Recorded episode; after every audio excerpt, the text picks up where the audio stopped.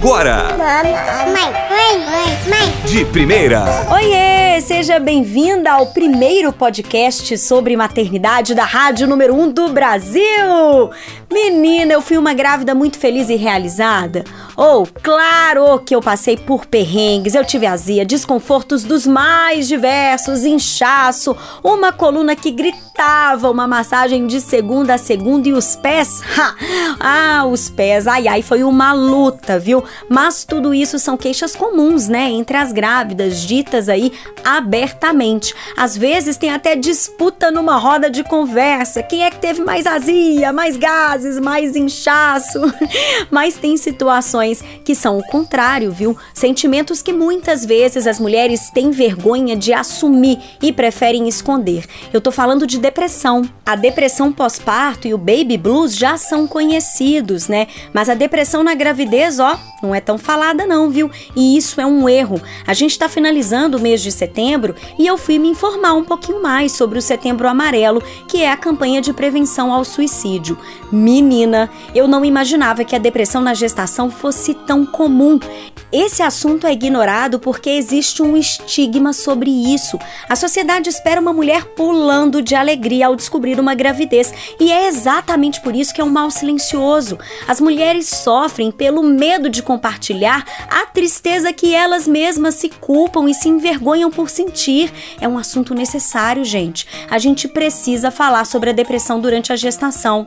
E quem me acompanha no Instagram sabe que eu fiz duas lives sobre depressão. E aí, você já me segue lá? Arroba mãe de um A, viu? Primeiro eu conversei com a Ana Paula Marques, que é publicitária e cantora. A Ana morava em Nova York por sete anos e voltou para o Brasil depois da morte repentina do pai dela. Eles eram muito ligados e por aqui no Brasil ela reencontrou um antigo namorado. Ela engravidou depois que eles passaram uma noite juntos. Quando ela já estava em casa, lá em Nova York, ainda em meio ao luto, ela descobriu a gravidez.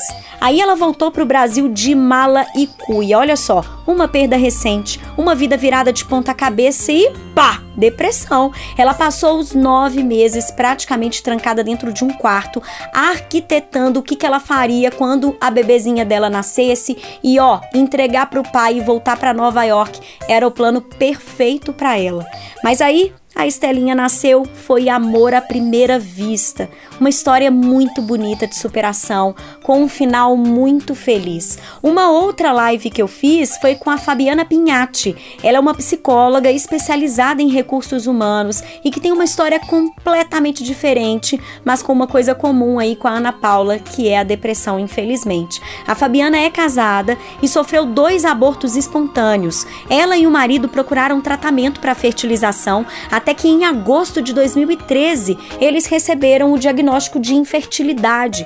Mas aí, menina, em setembro do mesmo ano, ela já estava grávida naturalmente. O que muitos não perceberam é que ao invés dela estar tá explodindo felicidade, a Fabiana estava depressiva, gente. Uma depressão que se estendeu mesmo após o nascimento do filho dela, o Heitor, por mais três anos, até que a Fabiana decidiu procurar uma ajuda profissional. E hoje ela vive a maternidade na plenitude é feliz demais. Essas duas lives estão salvas no meu Instagram, lá no IGTV, vou repetir, hein? Arroba mãe de 1A. E se você não assistiu, vale a pena demais conferir, viu? Eu já falei no Instagram, mas eu deixo aqui também o meu agradecimento à Ana Paula e à Fabiana pela generosidade delas de compartilharem suas histórias e assim ajudar tantas outras mulheres. Ó, oh, Gravidez não é doença mesmo não, viu, gente? Mas é um período muito sensível na vida da mulher. Mulher grávida é uma montanha russa ambulante. Os nossos hormônios estão assim, ó, a mil. O nosso corpo muda, a nossa cabeça não para, porque é muita mudança na vida como um todo. Por isso que os maiores índices de depressão eu pesquisei são em mulheres e ocorrem sim durante a gravidez e o período do puerpério que rola aí nos 45 a 60 dias de pós-parto. Eu pesquisei pesquisei que a gestação é um transtorno mental associado a fatores de risco como, ó, abre aspas, antecedentes psíquicos, dificuldades financeiras, baixa escolaridade, gestação na adolescência, falta de suporte social, eventos estressores e história de violência doméstica, fecha aspas com a quarentena, eu imagino quantas mulheres estão sofrendo por aí, porque olha só quantos motivos para ficar baqueada.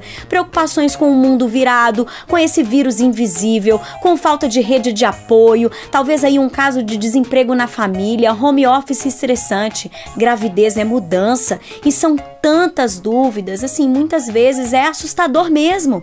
A gente precisa ficar atenta aos sinais. Mas que sinais?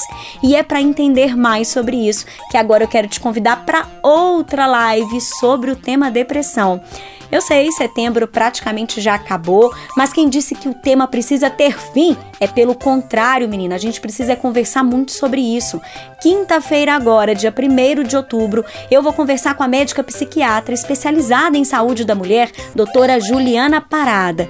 Eu e você podemos perguntar para ela sobre o que a gente quiser: diagnóstico, tratamento, prevenção. Se não somos nós a sofrer com a depressão, como que a gente pode ajudar uma amiga? Então, bora! E já fica aqui o meu convite de você me ajudar a espalhar essa live, menina, pra gente aumentar o número de mulheres empoderadas, conscientes do próprio corpo e da alma. No meu Insta, arroba mãe de um A, tem o banner da live, tá? Então, já marca lá sua amiga, a prima, a cunhada, a vizinha, a prima da amiga da cunhada da vizinha, a cunhada da prima da amiga, a tia da colega da prima, a prima da colega. Para mais conteúdo, acesse e se inscreva em youtube.com barra Mãe de Primeira. Beijos de luz e até lá! Mãe de Primeira.